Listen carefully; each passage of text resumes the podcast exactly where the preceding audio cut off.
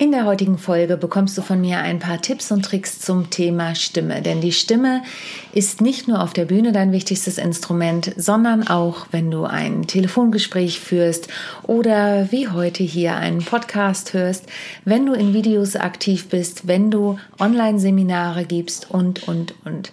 Welche Tipps und Tricks ich für dich bereithalte, um deine Stimme zu pflegen, was wichtig ist, was vielleicht auch Störfaktoren bei der Stimme sein können. Darüber berichte ich heute in meinem Podcast. Viel Spaß!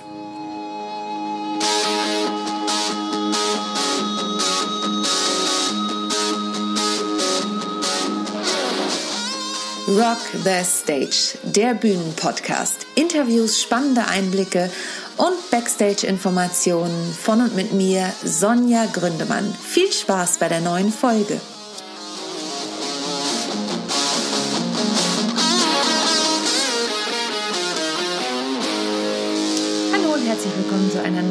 Folge. Mein Name ist Sonja und ich bin die Expertin für Ihren erfolgreichen Auftritt.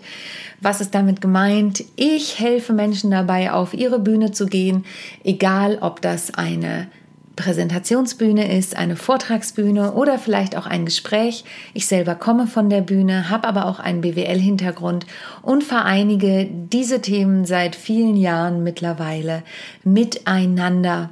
Ich stehe selber noch auf der Bühne mit meinen Bühnenprogrammen Typisch Frau und Alltagswahnsinn und meiner Duopartnerin Esther. Und heute möchte ich dir über eine Sache ein paar Tipps mitgeben, nämlich über die Stimme. Die Stimme ist das A und O, vor allen Dingen, wenn du beispielsweise einen Podcast hörst oder wenn du Videos anguckst. Natürlich kannst du dann auch die Körpersprache mitbekommen. Und es gibt ja so Studien oder eine Studie vom Professor Merabian, der das in Prozente aufteilt die wird heute gerne wieder hinterfragt, diese Studie. Was er aber sagen wollte, ist, die Körpersprache ist das wichtigste Instrument. Wenn man jemanden irgendwo sieht, dann kommt die Stimme und dann erst der Inhalt. Und das ist für mich als Sängerin und Schauspielerin natürlich ein großes Instrument, die Stimme. Und Instrument ist auch ein Stichwort, denn viele Menschen vergessen, dass es eben ein Instrument ist und dass man es auch üben muss. Denn vielleicht hast du in deiner Kindheit oder auch heute noch Klavier gelernt, da ist es selbstverständlich, dass man übt. Vielleicht hast du Blockflöte gelernt, auch da ist es selbstverständlich, dass man übt. Aber bei der Stimme denken die Menschen immer, wieso? Das benutze ich doch täglich. Das ist auch vollkommen richtig. Du benutzt die Stimme täglich und deshalb weißt du vermeintlich, wie sie funktioniert. Ich möchte dir aber aus meiner eigenen Vergangenheit erzählen, wie das bei mir damals war. Ich war 14 Jahre alt und ähm, hatte mittlerweile als Frontfrau in der Schulband angefangen. Ich war Solistin im Schulchor und habe immer mal, wenn sich mir die Gelegenheit gab, natürlich irgendwo gesungen. Ich habe sowieso eigentlich die ganze Zeit gesungen. Ähm, meine Freundin sagte damals mal zu mir, Sonja, mit dir ist es wie mit jemandem, der Selbstgespräche führt, nur dass du singst. ja, ähm, also ich habe immer gesungen aber sobald ich einen Auftritt hatte, wurde ich heiser. Und es gab dann einen zentralen Moment. Ich wollte vorher schon Gesangsunterricht haben, aber meine Eltern haben damals das noch für so ein bisschen, ich möchte nicht sagen Spinnerei gehalten. Die haben schon gemerkt, dass ich immer wieder singe, aber es hat auch Geld gekostet, muss man auch ganz klar sagen. Und ich habe auch noch voltigiert und war im Spielmannszug und hm, habe immer auf vielen Hochzeiten getanzt sozusagen. Und dann war eine Vereinsfeier und da spielte eine Band und der Bandleader, den kannte mein Papa aus dem beruflichen Kontext und er sagte, weil ich mich natürlich wieder auf die Bühne gedrängt habe und gesagt habe, kann ich nicht was mit euch singen? Und er sagte dann zu meinem Papa und meiner Mama, ja, also eure Tochter hat eine echt schöne Stimme, aber sie macht sie sich kaputt mit der Zeit. Überleg doch mal, ob sie nicht Gesangsunterricht kriegen sollte. Und daraufhin haben meine Eltern dann gedacht, hm, also wenn der Mann das sagt, dann scheint da ja wohl was dran zu sein. Okay. Und dann habe ich angefangen, meinen ersten Gesangsunterricht zu nehmen, auch bei seinem Lehrer. In Gifhorn war das damals, da bin ich aufgewachsen, in der Nähe von Gifhorn, in der Lüneburger Südheide. Und ähm, ich weiß noch, dass es damals so war, dass mein Gesangslehrer, das war ein typisch klassisch ausgebildeter Lehrer, und der sagte immer zu mir, Sonja, haben Sie wieder gerockt? Und dann habe ich gesagt, ja, denn mit 16 hatte ich drei äh, Bands und habe eben im Schulchor gesungen und die drei Bands haben eben nicht klassische Musik gesungen, wie er das gerne gehabt hätte, sondern es waren halt Rock-Pop-Bands. Und habe ich gesagt, natürlich habe ich wieder gesungen, denn ich habe ja diese Bands. Und ich wurde auch immer noch heiser. Und nach einer Zeit, die ich aber Gesangsunterricht hatte, und ich habe natürlich auch Übungen mitbekommen, und vielleicht erinnert ihr euch an diese kleinen Geräte namens Kassettenrekorder. Ich habe mir tatsächlich einen portablen Kassettenrekorder zugelegt, um meine Gesangsstunden aufzunehmen. Denn die Aufgabe war, zu Hause zu üben. Und glaubt mir, es war nicht meine Leibspeise zu üben, aber es gehört nun mal dazu. Und ich habe dann auch geübt und ich habe lange Gesangsunterricht gehabt und ich habe bis heute noch Gesangsunterricht. Warum? Weil die Stimme ein Instrument ist, das gepflegt werden muss. Ich gebe zu, vor einer Podcast-Folge stelle ich mich nicht hin und mache irgendwelche Sprechübungen. Bevor ich jedoch auf die Bühne gehe, da mache ich das. Das hat damit zu tun, dass ich auf der Bühne eine ganz andere Stütze brauche. So nennt man das nämlich. Das hat mit Zwerchfellatmung zu tun. Und wenn ich laut sprechen möchte, dann muss ich eine gewisse Technik haben, damit ich aus dem Körper spreche. Und das ist die sogenannte Stütze.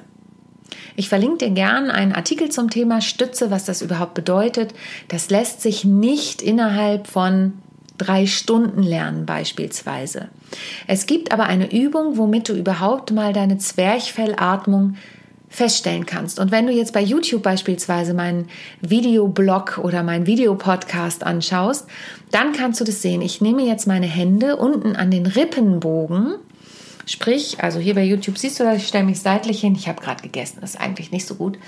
Ähm, und nehme meine Hände hier unterhalb des Rippenbogens. Ich stehe übrigens auch, was für die Stimme ja auch wichtiger ist, weil der Atem durchfließt. Da sage ich aber gleich noch was dazu. Und ich mache eine Übung, die heißt PTK, also PTK. Und ich mache die jetzt mal.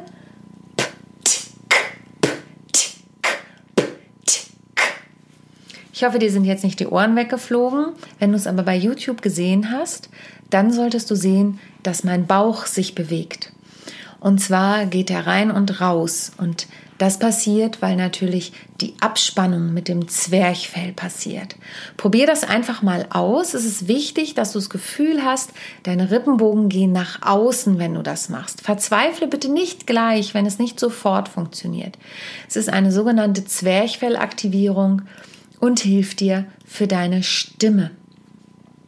Dann gibt es natürlich die Atemübungen, denn für die Stimme ist es sehr, sehr wichtig, dass du atmest, dass du ruhig atmest, dass du eine gewisse Ruhe in deinen Körper kriegst. Und ich mache dazu immer gerne eine Atemübung. Das heißt, ich sage zu den Leuten, um überhaupt mal den Atem im Körper zu spüren und auch eine gewisse Ruhe reinzubringen, hilft übrigens auch gegen Lampenfieber, dass sie die Augen schließen sollen und durch den ganzen Körper atmen sollen.